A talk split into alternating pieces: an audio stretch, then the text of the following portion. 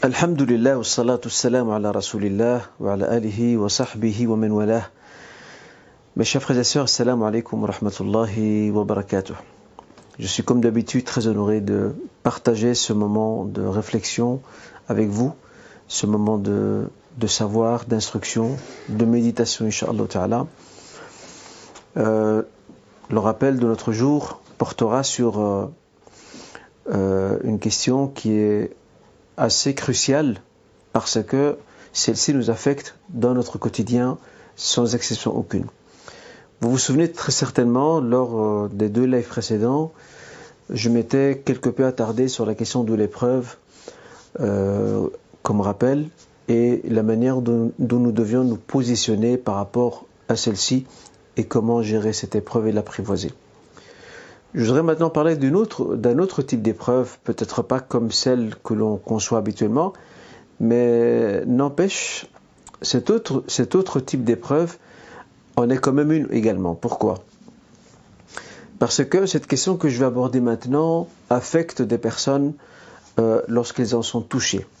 Elle les affecte moralement, euh, parfois même spirituellement, et il est intéressant de pouvoir s'arrêter un instant dessus pour entrevoir ensemble également comment gérer cette situation et cette question de telle façon à ce que dans notre quotidien, cette question euh, ne puisse pas nous affecter, ou du moins que nous ayons cette capacité d'atténuer ces effets. Alors, euh, la question en question, permettez-moi ce petit jeu de mots, c'est celle de la critique. Allah Azzawajal a fait en sorte que les hommes, les êtres humains, ne soient pas tous identiques et égaux. Égaux, on s'entend bien dans leurs idées, dans leur façon de penser, etc. Ou plutôt contentons-nous sur le terme identique. Ce sera bien plus meilleur.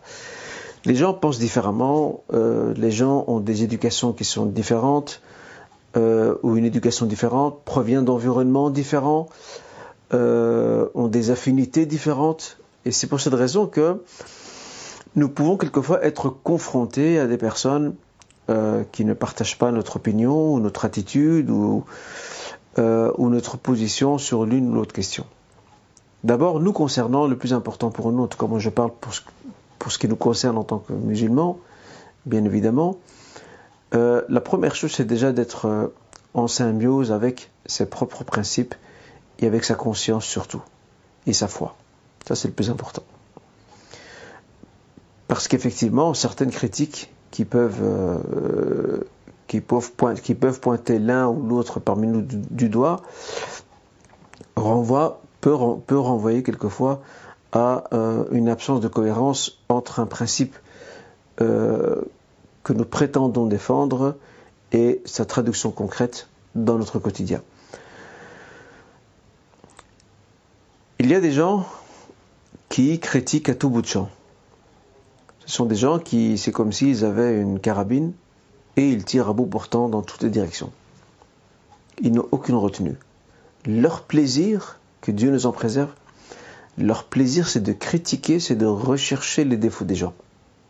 Et lorsqu'ils trouvent un défaut chez quelqu'un, ils sont heureux. Ils sont très heureux parce que ce défaut-là, ils vont l'utiliser contre la personne elle-même. Il se peut que ce ne soit pas un défaut, mais à ses yeux, c'est un défaut là aussi, nous voyons que les choses, quelquefois, sont assez relatives. Ça, c'est la première chose. Il y a d'autres personnes qui, euh, je rappelle que la critique, et c'est la, thématique de notre rappel, la critique comporte deux angles de vue. Il y a l'angle de vue de celui qu'on va appeler l'émetteur, celui qui émet la critique, et puis il y a l'angle de vue du récepteur, celui qui reçoit la critique, ou qui est visé par la critique. Alors, euh, sachant que la critique est inévitable, que les désaccords sont inéluctables, je disais, il y a des personnes qui, cherchent la petite bête, qui cherchent les défauts des gens, qui, euh, qui n'ont aucun scrupule et qui le font sans vergogne et sans problème de conscience. C'est son plaisir, c'est de chercher les défauts des gens. Et quelquefois, comme je le disais, euh, une attitude ou un propos n'est pas un défaut en soi, mais cette personne vicieuse va transformer ce propos, euh, ou cette position, ou cet avis, ou cette attitude, il va ou elle va le transformer et le faire passer pour un défaut. Euh, elle ne va pas se gêner à, couper les débuts et la fin d'un discours. Elle ne va surtout pas se gêner. Elle en fait, elle, est dans une telle bassesse, euh, une telle médiocrité, que ça ne la dérange pas d'agir ainsi. Et ces personnes-là, souvent, sont des personnes dont les cœurs sont malades. Malades par la jalousie, malades par l'opportunisme aussi. Il n'y a pas que la jalousie, quelquefois même l'opportunisme. Euh, certains, parce qu'ils n'ont pas de lumière, pour briller et mieux apparaître, ils doivent écraser les autres. Ils doivent les piétiner par la diffamation, par le mensonge, par la dénonciation, quelquefois aussi, je rappelle ici la dénonciation à tort. Tout simplement dans le but de briller, d'apparaître. Et c'est vraiment une attitude très maladive. Puis vous avez des personnes qui critiquent, mais qui sont euh, des personnes intelligentes. Elles critiquent à partir du moment où, où, elles estiment que le moment est venu de critiquer, elles choisissent le bon moment, euh, les bons termes, et ainsi de suite. L'art de la critique n'est pas un art donné à n'importe qui. Et heureusement que la critique existe, parce que sans la critique, euh, aucun d'entre nous n'évolue. Un parent critique son enfant. Lorsqu'il voit qu'il accomplit une chose qui n'est pas correcte, et qu'il lui montre, c'est une critique. Et c'est ainsi que l'enfant va se corriger et apprendre à s'améliorer. Un enseignant critique aussi son élève pour lui indiquer qu'il y a quelque chose qui ne va pas. Et l'inverse également, ce n'est pas euh, à sens unique, l'inverse. Un élève aussi peut quelquefois euh, interpeller son enseignant sur l'une ou l'autre question, euh, et ça peut, ça peut même aider l'enseignant ou le parent, dans le cas d'un parent, à, revoir un peu sa position, à pourquoi pas à relativiser son attitude. Donc Ensemble, j'ai envie de vous dire que la critique, euh, dans le fond et dans l'absolu, n'est jamais mauvaise. Quand bien même celle qui l'émet est une personne méchante, est une personne envieuse, jalouse, euh, opportuniste, euh, etc. L'idéal étant que nous devions, ou nous devrions plutôt, tirer profit euh, de ces critiques et surtout les tourner à notre avantage. Je vais prendre euh, un exemple. je, ne suis pas expert en informatique, il y a peut-être certains, frères ou certaines sœurs parmi vous qui le sont, mais un frère m'a expliqué un jour concernant les fameuses tablettes euh, de Microsoft. Donc il y a, eu plusieurs euh, modèles de, euh, de, tablettes Microsoft, 1, 2, 3, 4, 5, je ne sais pas où ils sont arrivés maintenant. Et le, premier modèle qui avait, été, euh, était sorti, selon ce que m'expliquait le frère bien sûr en question, il me dit que ça a créé la risée dans, les milieux critiques, ceux qui suivent de près l'actualité de l'évolution technologique et informatique, et aussi les, rivaux, les adversaires de Microsoft, ceux qui appartiennent, qui ont, d'autres sociétés et qui sont dans cette compétition avec, euh, Microsoft. Mais en fait, toutes les critiques euh, qu'a essuyé Microsoft par rapport à sa première tablette, euh, en fait, c'était voulu. Parce que, selon ce m'explique, toujours je, je, parle sous l'autorité du frère qui m'avait fait cet exposé, en fait, euh, quelque part, Microsoft voulait ça. Elle voulait que ce premier produit, ce premier prototype de tablette, elle voulait qu'il subisse le feu nourri des critiques, même des adversaires, même des, concurrents et des rivaux. Parce que grâce à leurs critiques, Microsoft va améliorer euh, le, modèle numéro 2 de la série. Vous voyez comment euh, selon l'explication donnée par notre frère, comment Microsoft a réussi à, tourner la critique à son avantage. Donc j'ai envie de dire à, mes frères et à mes sœurs, lorsque vous êtes critiqué sur quelque chose, sur une attitude, sur un point de vue, sur une position. Ne faites pas attention aux intentions de ceux qui vous critiquent. Ils sont peut-être malades du cœur, jaloux, euh, euh, jalouses, envieuses, opportunistes. Ça, cette, cette affaire-là, cette dimension-là, pardon, laissez-la entre les mains du Créateur. Il sera le plus juste de donner euh, la réponse à cette personne-là qui agit de cette manière. Parfois aussi, la critique est faite, elle est faite avec des mots crus, euh, où il n'y a aucun respect. Là aussi, ce qu'il faut regarder, ce n'est pas la formulation de la critique, mais son contenu. Et souvent, la critique se divise en trois catégories. Il y a des critiques qui sont recevables. Parce qu'effectivement, en toute objectivité, euh, peu importe les intentions de celles et ceux qui les ont émises, mais lorsqu'on réfléchit, on se dit c'est vrai que la critique est fondée. Puis nous avons la critique irrecevable. Euh, la critique irrecevable qui signifie que euh, ce reproche fait, euh, cette critique lancée ne repose sur rien, c'est de la pure diffamation. Mais encore, il faut être honnête envers soi-même. C'est là le problème. Pour pouvoir tirer profit des critiques des gens, il faut être honnête. Et il faut avoir ce courage de, de, de savoir, d'être capable de faire la part des choses entre nos sentiments, entre notre fierté et entre ce qui est objectif.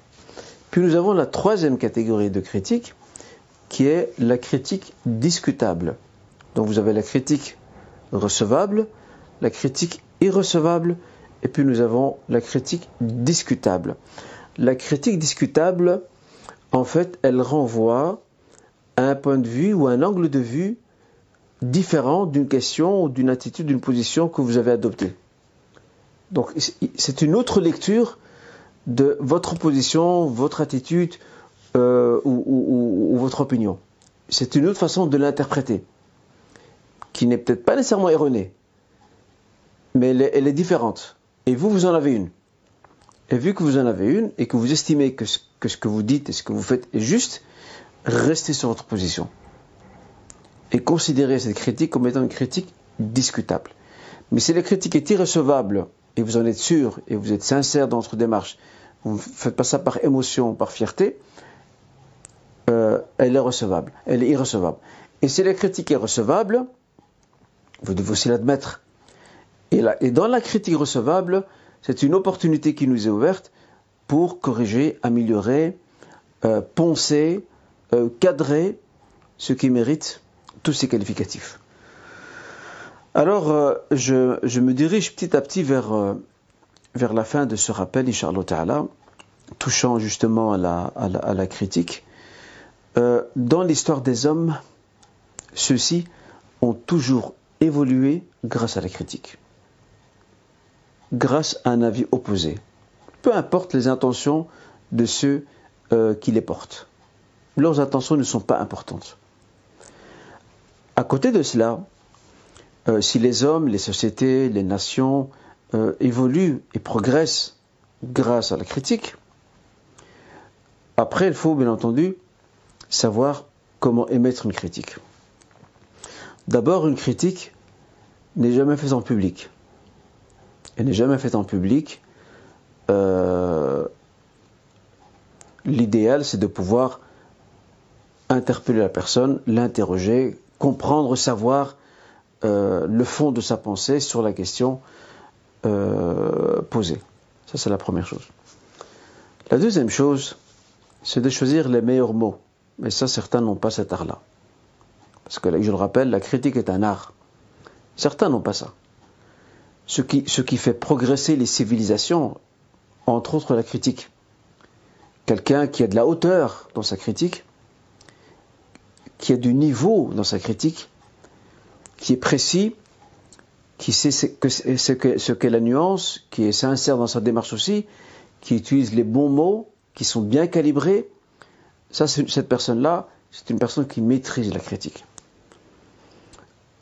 L'imam Shafi'i disait Uksu al-fadaka ahsanaha.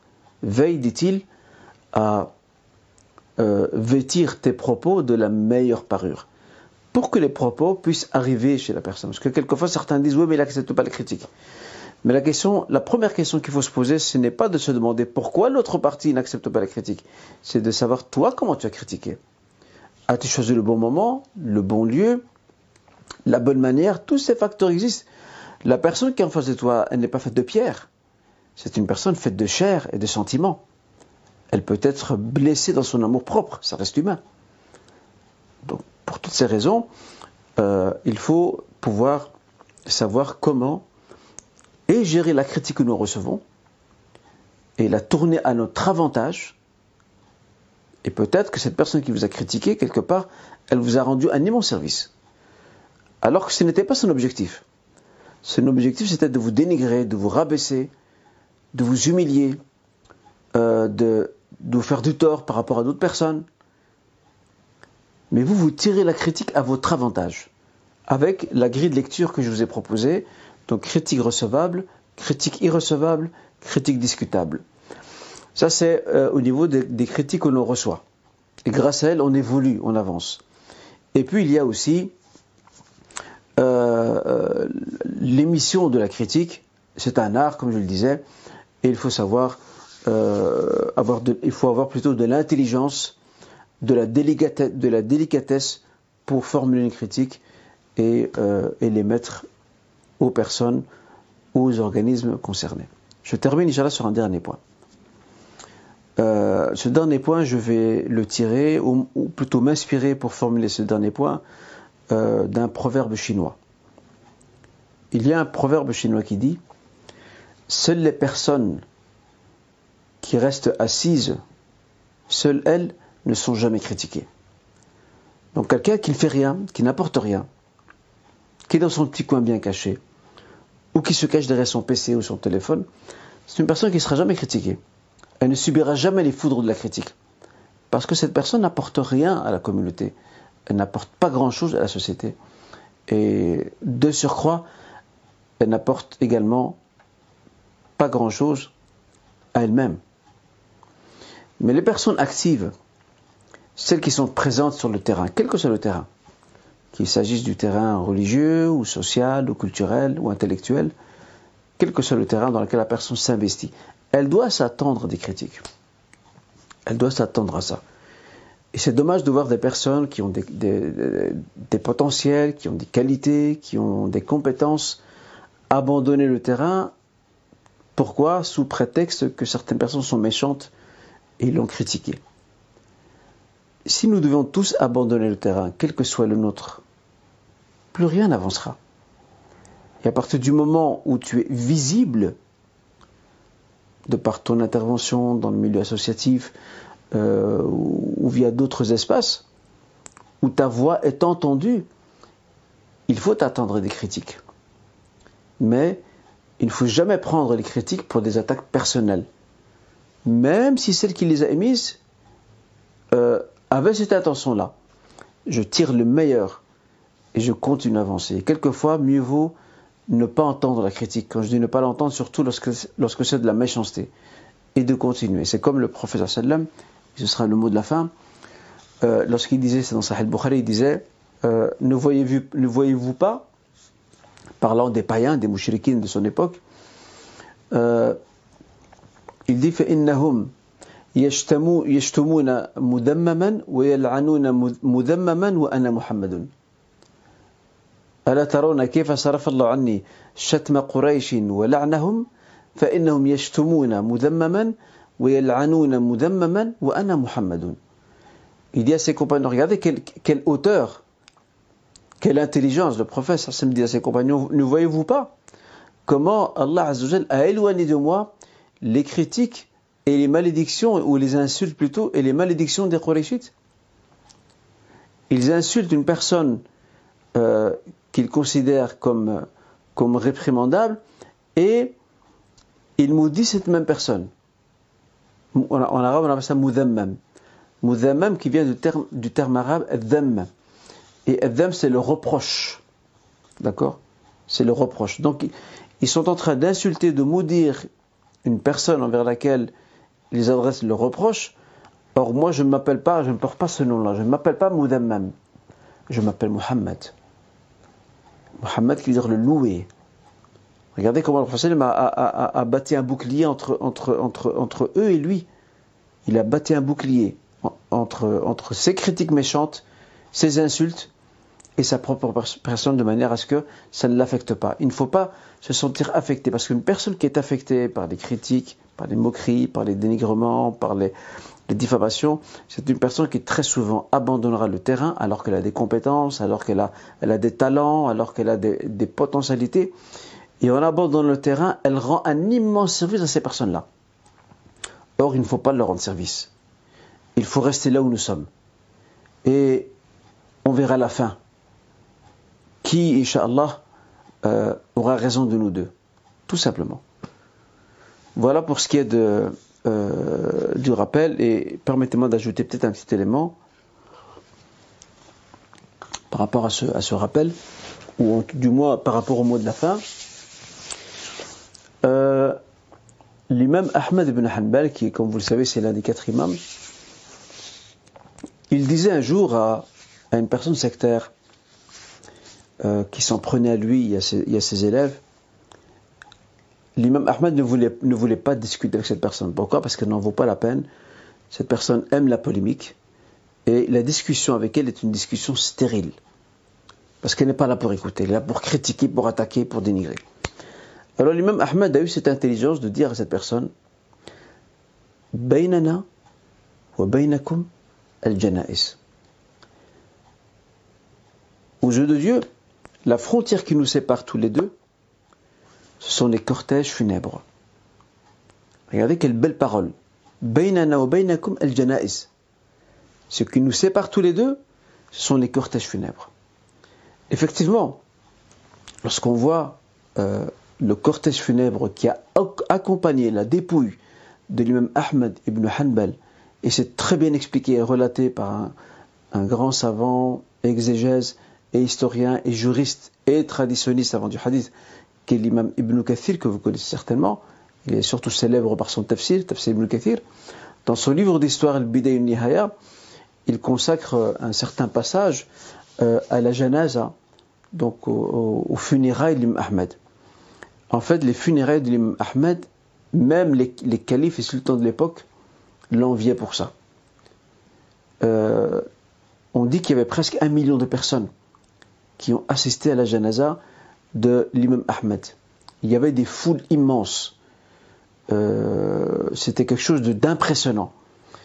Et en fait, l'imam Ahmed, lorsqu'il dit ça à cet homme-là, à cet homme sectaire, c'est juste pour lui passer un message et lui dire que le signe qu'une personne est agréée par Dieu, ou l'un des signes, pardonnez-moi, l'un des signes qui démontre qu'une personne est agréée par Dieu, se révèle le jour de sa mort.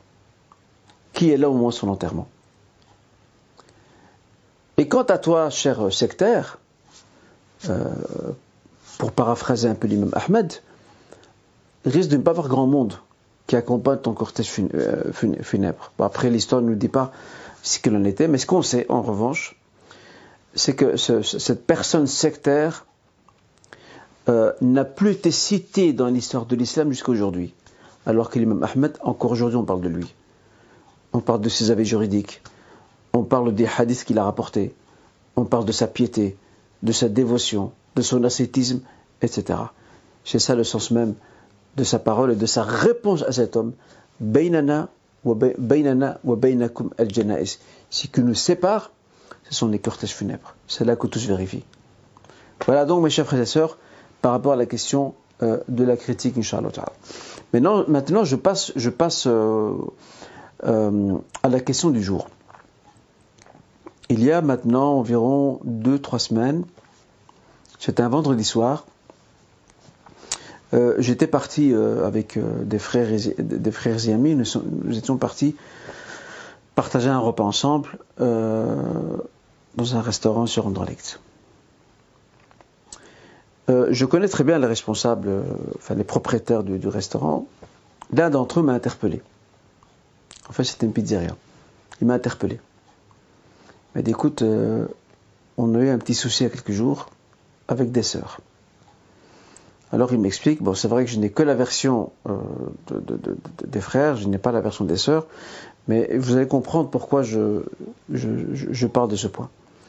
En fait, il m'explique que euh, ce sont des sœurs euh, qui sont entrées dans leur restaurant, c'était au début de l'ouverture, en après-midi, et sans rien demander, selon la version du frère, bien entendu, elles sont parties dans un endroit dans un emplacement du restaurant et elles ont commencé à prier. Alors bien sûr, le frère était un peu, euh, un peu dans la gêne. Et lorsqu'elles ont fini de prier, il aura donné un conseil, selon ce qu'il me dit bien sûr toujours, euh, je dis ça avec précaution, euh, il aura donné un conseil comme quoi ça se fait pas ce que vous faites. vous aurez dû au moins, au moins, au moins, venir nous en parler, voilà, ou nous demander l'autorisation et euh, la discussion est partie en vrille. La discussion s'est mal terminée. Euh, les sœurs l'ont mal, pris. On parle encore de la critique il y a quelques instants. Ça, c'est un exemple euh, typique. Les sœurs ont très mal pris, selon ce que dit le frère, elles ont très mal pris la critique. et elles lui ont lancé une phrase, elles lui ont dit eh ben, demande à Mustapha qui, te donne des doros. Mustapha, c'est moi-même. C'est ça que le frère m'a interpellé. Bon, mais moi je ne connais pas ses sœurs, je ne sais pas qui sont ses sœurs. Si l'affaire s'est arrêtée là, ça va. Le souci étant que l'une de ses sœurs euh, a publié un, commentaire, euh, je pense sur Instagram, où elle a cité le nom du restaurant, euh, elle a commencé à, à tirer à bout portant sur les frères, responsables ou propriétaires du restaurant, oui, c'est barbu ceci, c'est barbu cela. Il m'a montré, hein, donc il a, pris son téléphone, il m'a montré, il m'a dit regarde par toi-même. Effectivement, j'ai lu le, post publié sur Instagram, je crois que c'est Instagram. Euh, c'est vrai que c'est de la maladresse de la part des sœurs. À mon point de vue, et je vais être très franc avec, euh, avec euh, ces honorables sœurs, je pense que l'erreur, après je ne sais pas comment les frères leur ont parlé, ça je, ne sais pas. Parce que bon là j'ai une voix un peu, une voix posée du frère, Peut-être qu'il a été un peu dur envers, envers les sœurs, je n'en sais rien. Je n'ai que leur son de cloche. Quoi qu'il en soit, je pense que les sœurs ont manqué de tact à deux niveaux. Euh, on peut comprendre effectivement que, certaines sœurs, euh, par rapport au boulot, par rapport à certaines activités, euh, elles cherchent un endroit où prier. Malheureusement, souvent les mosquées n'ouvrent l'endroit des femmes que le vendredi, ce qui fait qu'en semaine l'endroit n'est pas ouvert. Et c'est triste à dire, mais certains responsables de mosquées, c'est des râleurs. Ils chicanent, il suffit qu'une sœur, j'ai une remarque de la part d'une sœur par rapport à ça, il suffit qu'une sœur euh, ait de passage dans le quartier, qu'elle demande au reste gentiment responsable, oui, est-ce que c'est possible de, de, nous ouvrir le local de, de, de la salle de prière des sœurs pour qu'on puisse prier Et le responsable se met à râler, non, ben, nous n'ouvre pas dans la semaine. Bref, il y a de la mauvaise volonté aussi de la part, je ne généralise pas, hein, de la part de, certains responsables de mosquées. Et c'est pour ça que certaines sœurs, lorsqu'elles ne trouvent pas euh, d'endroit où prier dans les mosquées, elles essaient de voir un endroit appartenant à des musulmans euh, pour effectuer leur prière. Et donc ils sentent que ces sœurs ont choisi ce restaurant, cette pizzeria, pour euh, faire leur prière. Là où je pense, où les sœurs ont manqué de tact, c'est que, je, je connais bien les frères, hein, bon après je, je, de précaution, je ne pense pas que les frères auraient refusé euh, de laisser les, les, sœurs prier en prenant un coin de, la salle. Je ne pense pas qu'il aurait, les connaissant, hein, je parle toujours avec prudence, euh, je ne pense pas qu'ils auraient refusé aux sœurs euh, de, prier, de prendre un coin dans, leur salle de, restaurant et de prier. Je ne pense pas. En fait, les sœurs, de ce que dit le frère, les sœurs sont imposées. elles ont pris un endroit, hop, elles sont installées, elles ont commencé à prier. C'est ça qui les a un peu choqués en fait. Les sœurs ont interprété ça comme un refus. En tout cas, c'est ce que me dit le frère responsable du restaurant. Il me dit, euh, en fait, pour lui, euh, la réaction des sœurs, c'est comme si elles, elles disent, pourquoi ils nous refusent ce droit de prier? Le frère me dit, moi, je ne suis pas contre qu'elles prient. Elles peuvent prier, c'est pas un problème. Là n'est pas le problème. Mais il y, a, deux soucis. Le premier, c'est que déjà, elles ne sont pas chez elles à la maison, c'est dans un endroit public. Un endroit public qui a euh, des propriétaires. Le minimum, c'est qu'ils viennent vers nous. Et deuxièmement, elles n'ont pas choisi le bon endroit où prier. C'est un peu au milieu, semble-t-il, de ce qu'il dit, euh, de la salle. Ça, c'est le premier, le premier, on va dire, euh, manque de tact de notre sœur. Le deuxième manque de tact aussi, c'est que cette affaire aurait pu être clôturée, et, on, passe à autre chose, c'est qu'ils ont fait un post sur Instagram, et je ne crois pas que c'était sage de faire un post sur Instagram et de commencer à dénigrer ces barbus ceci, ces barbus cela. Quel est l'intérêt? C'est quoi l'objectif derrière? J'ai envie de dire à sa sœur, vous, qu'est-ce que vous en tirez au niveau de votre foi, de votre éthique? Mais eux, eux, oui. Eux, malheureusement, euh, leur taille une mauvaise réputation, alors que ceux qui vont lire ce, ce poste, ils ne savent même pas ce qui s'est passé. souvent, les gens, malheureusement, sont pris par les émotions. Donc, ils, ils lisent un poste, ah, c'est grave ce qui s'est passé là-bas, alors qu'ils ne connaissent même pas le contexte. Le contexte, que s'est-il passé exactement, que pense l'autre partie, ils ne savent rien. Je ne crois pas que c'était un bon moyen de passer par euh, Instagram pour ce genre, d'affaires. Donc moi, j'aurais tendance à dire à nos sœurs, ou à ses sœurs particulièrement, euh, ou, à, nous toutes, nous tous et tous de manière générale aussi, c'est de ne pas se précipiter dans nos réactions. Et ça, c'est le, grand souci que nous avons, nous, en tout cas surtout nous, maghrébins, c'est qu'on démarre au quart de tour. Donc il faut avoir une certaine retenue, euh, du recul, euh, laisser l'attention baisser et après voir comment gérer l'une ou l'autre situation qui se présente devant nous. C'est mieux parce qu'après on fait beaucoup de tort aux autres et, euh, je ne crois pas que ce soit en soi assez sain, ni correct. Voilà. Je passe maintenant aux questions, Inch'Allah nous avons acheté une voiture euh, neuve avec un plan de paiement sur 4 ans chez les concessionnaires. Chez les concessionnaires, pardon. Initialement, une remise de 5000 euros était prévue. Nous avons expliqué au vendeur que euh, nous n'acceptons pas de payer des, intérêts et qu'il était important pour nous que le prix fixe sur le contrat corresponde au prix que l'on paiera mensuellement et qu'il soit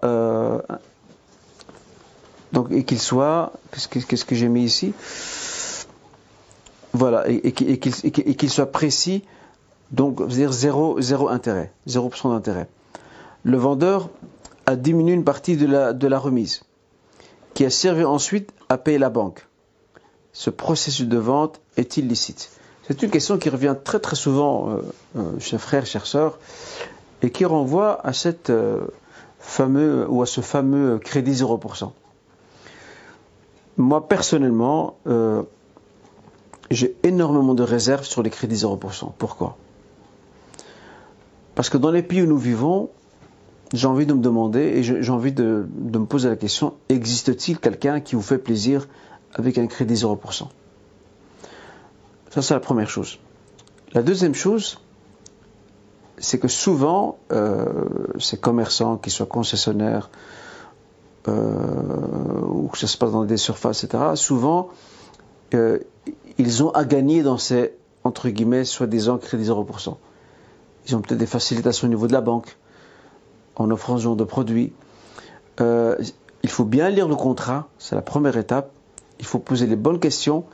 Mais Allah je soupçonne, je soupçonne qu'il y ait un calcul prévu dans, dans le, comment dirais-je, en fait, qu'on fait, intervenir le client dans le paiement, même si le montant est le même, le à la fin du plan de paiement, mais qu'on fait intervenir euh, le client dans le remboursement d'un crédit qu'aurait contracté le commerçant. En fait, c'est comme si c'est vous qui payez le crédit, mais vous ne le remarquez pas. Pourquoi? Parce qu'on vous dit c'est un crédit 0%.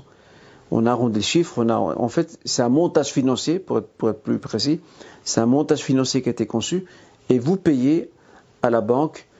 Euh, d'ailleurs, la preuve, c'est que euh, j'ai vu certains contrats, euh, ceux qui payent ces mensualités, ben, ils ne payent pas le concessionnaire ou ils ne payent pas le, commerçant et la société. Ils payent directement à la banque. Donc déjà ça, ça, soulève une série de questions. Donc ça a l'air d'être une transaction assez ambiguë et franchement, il convient de l'éviter. En tout cas, ceci est mon avis. Wallahu. Si quelqu'un euh, a plus d'informations sur cette question et une meilleure maîtrise du sujet, qu'il nous en fasse part. En tout cas, moi, de, ce que j'ai pu voir, de ce que j'ai pu entendre, de, mes contacts avec des commerçants, voilà ce qui, revient par rapport à cette affaire. C'est qu'il y a déjà un, calcul d'intérêt qui est fait en amont. Mais le client, lui, ne le voit pas. Le client, juste, on lui dit, voilà, tu as, vous avez droit, vous l'achetez cash, c'est autant. Euh, sur autant de mensualités, ce sera le même prix ou avec une remise. Bref, il y a des montages financiers derrière, derrière, cette opération qui euh, peuvent être problématiques parce qu'on fait intervenir le client dans le remboursement des, intérêts que le commerçant a contracté sous forme de crédit. Et ça, islamiquement, ce n'est pas autorisé. Donc voilà, mais si quelqu'un a plus d'informations et qui peut-être va corriger notre façon de voir les choses, euh, je suis ouvert à toute discussion, bien évidemment. Euh, comment se comporter ou agir quand son propre, grand frère euh, nous a tourné le dos et a coupé tout contact avec ses frères et sœurs depuis six mois pour des problèmes d'héritage et ne veut plus rien savoir, ni n'avoir de nos nouvelles. Ça, c'est un, malheureusement, c'est un classique que l'on retrouve dans beaucoup de familles, à savoir que dès que le parent décède, euh, c'est une guerre larvée que se livrent euh, les enfants et les héritiers autour de l'héritage. Ça, c'est une problématique que l'on retrouve dans beaucoup, beaucoup de familles. Rares sont les familles où la situation, euh, où le partage de l'héritage se fait de manière apaisée. Souvent, il y a des tensions derrière tout ça. Alors, déjà, la première chose que j'ai envie de dire, parce que je pense que c'est une sœur qui pose la question, la première, la première chose, c'est de se demander pourquoi en sommes-nous arrivés là Pourquoi ce grand frère a décidé de couper court avec euh, ses frères et sœurs pour une histoire d'héritage C'est la première question qu'il faut se poser. Parce qu'il faut aussi être juste. Moi, je ne connais pas le contexte de, cette affaire, de cette histoire. A-t-il rompu euh, les liens avec ses frères et sœurs parce qu'il s'estime lésé, islamiquement parlant, il s'estime lésé, je précise bien ça, il, s'estime lésé, islamiquement parlant, euh, en raison du partage euh, auquel ont concédé euh, ses frères et sœurs. Ou alors, il a coupé les ponts avec ses frères et sœurs pour la simple raison que ce frère voulait un autre partage autre que le partage islamique, et vu qu'il n'a pas eu ce qu'il voulait, il était un peu trop gourmand, il n'a pas eu ce qu'il voulait, il a coupé les, ponts avec tout le monde. Vous voyez déjà ici, on interroge dans le mobile, la raison de cette rupture, avant de s'intéresser au statut de la rupture. voilà, il faut pouvoir donner tous les éléments de, l'affaire. Mais que ce soit un cas ou l'autre, euh, j'estime que c'est une erreur de la part du frère de couper les ponts avec ses frères et sœurs. Et j'ai envie de dire aux frères, je rappelle, je ne connais pas les circonstances de cette rupture. Qu'est-ce qui s'est passé? Pourquoi, en sont-ils arrivés à cet état?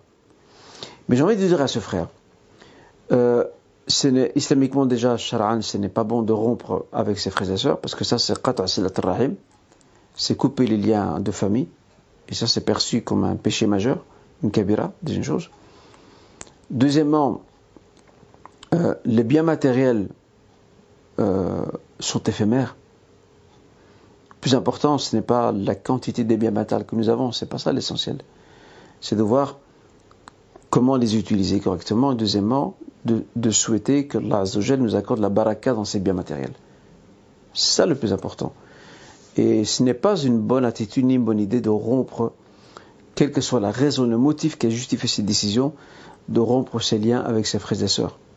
Ses frères et sœurs, euh, j'ai envie de dire à ses frères, euh, ces frères et sœurs, ce sont votre sang. Vous avez le même père et la même mère. Voilà. Et s'il y a des intermédiaires qui peuvent intervenir pour essayer de, réconcilier euh, les proches, bon, malheureusement, moi personnellement, je ne fais plus de médiation, mais si euh, la sœur qui pose la question connaît des gens dans la famille qui pourraient éventuellement intervenir et rappeler ou plutôt ramener un peu de paix au sein de la relation familiale, ce serait une bonne chose. Et comme le dit le Seigneur, la réconciliation est meilleure. Voilà ce qu'on peut dire par rapport à ça. Euh, puis acheter un bien immobilier qui n'a pas encore été construit euh, et n'existe pour le moment que sur, le plan, ou sur un plan? C'est permis, mais à une condition. Euh, la condition, c'est que le produit fini de, ce bien immobilier corresponde exactement au plan qui été défini. Et ça, on appelle ça, dans le droit musulman, on appelle ça Bay'u salam. Bay'u salam, c'est quoi? C'est que j'anticipe, j'anticipe le paiement euh, d'un bien, ou, du moins la partie de ce paiement d'un bien, avant que je ne l'ai. Dans euh, Al-Bukhari Muslim, le prophète arrive à Médine et il remarque que les Médinois euh, ont des habitudes commerciales assez euh, singulières. Il remarque qu'il y a des gens qui achètent de manière anticipée. Ils achètent des quantités de dates sur un ou deux ans, alors que les dates ne sont pas encore nées, voire n'ont même pas encore mûri. Le prophète sallam au début leur avait interdit de faire ça. Pourquoi? Parce que ça, s'inscrit un peu dans ce qu'on appelle dans le droit musulman, on appelle ça bay'ul majhoul. C'est vendre une chose qui est inconnue, qu'on ne peut pas matérialiser, qu'on ne peut pas identifier. Mais ensuite, il a, il a quand même fait une exception. Il a dit aslafa fi pardon, ma'loum, ila ajalil. Celui qui veut quand même s'adonner à cette transaction, d'anticiper l'achat d'une chose qui n'est pas encore là, ben, qu'il le fasse selon une mesure connue, autrement définie, un poids connu et un délai connu. Là, il n'y a aucun problème. Bien ici, pour l'achat de, ce bien, de cette maison ou, de cet appartement qui n'existe pas encore, mais qui est sur le plan, si, sur le plan tout est bien défini, ça répond un peu à, la remarque, ou ça rejoint la remarque du, sallam, qu'on peut anticiper le paiement d'un bien qui n'existe pas encore euh, tant que ces spécificités sont clairement définies, qu'il s'agisse de, voilà de, sa surface euh, euh, et, d'autres détails qui, accompagnent ce produit-là, en tout cas les, détails spécifiques et spécifiants du bien et du produit. Si tous ces éléments sont là et qu'une fois que la maison ou l'appartement ou l'immeuble euh, ou, le bien immobilier, pour faire court, euh, est enfin construit et que, ce frère ou cette sœur compare et voit que c'est la même chose, là, à ce moment-là, il n'y a aucun problème. Euh, en tout cas, cette transaction est tout à fait permise, Inch'Allah Ta'ala. Donc c'est ça la, condition. C'est que le produit est clairement défini en amont. Et il doit correspondre en aval. Voilà. J'enchaîne sur la question suivante le ramadan approche et j'ai encore plusieurs jours, ça c'est une sœur, et j'ai encore plusieurs jours à remettre, mais je ne pense pas pouvoir euh, les avant le prochain ramadan. Puis-je les restituer après la fin du mois de jeûne prochain ou y a-t-il une autre forme de réparation? Alors, la réponse à cette question, je vais euh, la structurer de la manière suivante. Premier point, je dirais à notre sœur et à, nos sœurs de manière générale, et même à nos frères aussi qui, ont des jours à remettre parce qu'ils étaient malades ou en voyage, euh, Barakallahu fikum à tous, veillez absolument à remettre les jours que vous devez de Ramadan, parce qu'il s'agit d'une dette, euh, de les remettre euh, le plus rapidement possible. Malheureusement, euh, certains frères, certaines sœurs traînent aujourd'hui, demain, aujourd'hui, demain, jusqu'à ce qu'arrive le ramadan prochain. Et ça, c'est assez délicat. Ça, ça prouve quelque part qu'on n'a pas cette considération pour le jeûne ramadan qui, est quand même un acte sacré. Ça, c'est le premier élément. Deuxième élément euh, de réponse que je voudrais donner à, notre sœur, c'est de dire que si, elle est vraiment dans l'incapacité de remettre ses jours, pour X ou Y raison avant l'arrivée du prochain mois de Ramadan, parce que bon là ici la question ne détaille pas la raison, mais si la raison est légitime, à ce moment-là, une fois le mois de Ramadan passé, elle devra remettre tous ces jours, tous ces fameux jours euh, qu'elle doit de son jeûne, à titre réparatif. Avec un repentir aussi, regretter son geste, parce qu'il n'est jamais bien de retarder la remise de ces jours. Troisième élément de réponse, il n'y a pas d'autre forme de réparation. Tout comme euh, ces sœurs-là ou ces frères-là qui ont tardé à remettre leur jour jusqu'à ce que Ramadan viennent et qu'ils les remettent après ce mois de Ramadan, euh, il n'y a pas à, en plus de les remettre, il n'y a pas de compensation financière, ce qu'on appelle le, fidia à payer. D'accord? Il faut juste remettre les jours et regretter ce, geste, cette négligence, surtout cette négligence, et faire attention, Inch'Allah, à l'avenir. Voilà.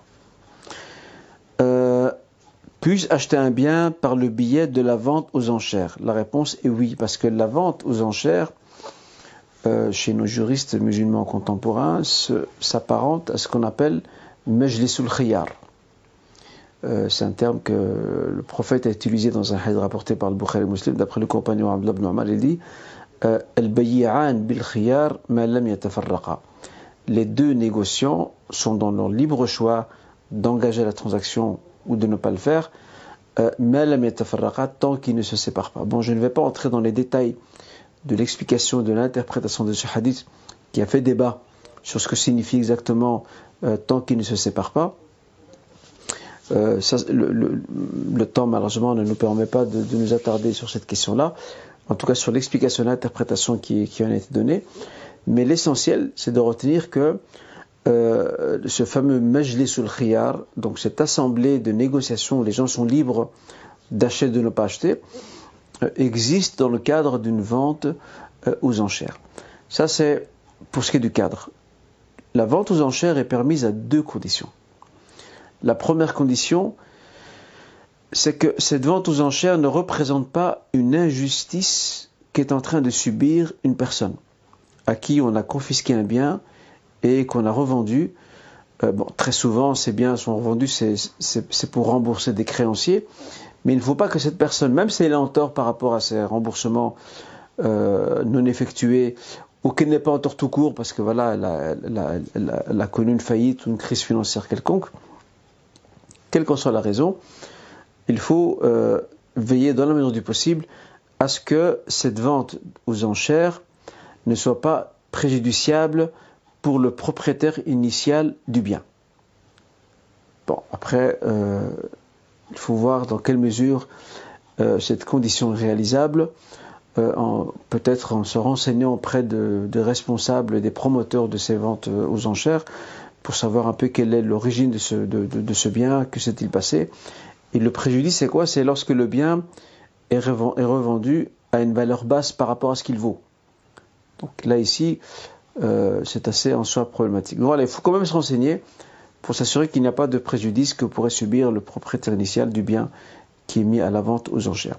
La deuxième condition, euh, c'est qu'il n'y ait pas dans euh, cette vente aux enchères qu'il n'y ait pas de spéculation mensongère, euh, de spéculation qui s'apparente aussi préjudiciable et qui s'apparente à la supercherie. Que signifie cela exactement? Je prends un exemple. Donc il y a des gens qui sont présents dans la salle pour la vente aux enchères et certains lancent des prix, mais eux ne vont pas acheter. Ils font juste, en fait, c'est tout un jeu pour faire monter le prix euh, du bien qui sera vendu. Ça, islamiquement, ce n'est pas autorisé. Euh, le prophète, euh, dans Sahih Muslim, il a, il a, euh, dans Sahih Bukhari, pardon, il a interdit ce qu'on appelle un najash. Un najash, c'est quoi? C'est de proposer un prix élevé pour un bien et rendre l'accessibilité de ce bien difficile à son potentiel acheteur, alors que celui qui a proposé ce prix n'a pas l'intention d'acheter le bien il n'est même pas intéressé par ça. Ça, ne peut pas. Pourquoi? Parce qu'il y a de la triche, il y a de la supercherie, il y a de la ruse, il y a du tort que l'on commet euh, et que l'on fait subir à l'encontre euh, d'une personne qui, est un, euh, qui, qui représente une, euh, un client ou une, cliente potentielle. D'accord? Ce sont les deux conditions. Qu'il n'y ait pas de préjudice euh, pour le, propriétaire initial du bien soumis à la vente aux enchères. Deuxièmement, euh, qu'on ne se prête pas à ce jeu de faire augmenter le prix alors que la personne qui, fait augmenter le prix, ne, à la base, elle ne veut pas acheter le bien. Elle n'a pas l'intention, mais elle veut juste, c'est de la provocation, elle veut juste faire monter le prix au maximum. Euh, voilà les deux conditions qui permettent d'acheter un bien via la vente aux enchères. euh, j'effectue ma prière dans un endroit, puis il s'est avéré que la qibla n'était pas euh, la bonne. Dois-je refaire ma prière? D'abord, rappelons une chose, c'est que la, la qibla est une condition de validité de la prière. Je dis bien condition de validité. Shartu siha, comme disent le juristes musulmans. Shartu siha. Ça signifie qu'une personne qui ne prie pas dans la direction de la qibla, sa prière n'est pas acceptée. Le prophète dans un hadith euh, rapporté par le Bukhari Muslim concernant ses compagnons qui étaient entrés dans la mosquée et qui avaient mal accompli sa prière et qui à chaque fois venaient saluer le prophète et que le prophète le renvoyait euh, après chaque salutation, il le renvoyait vers sa prière, prie parce que tu n'as pas prié.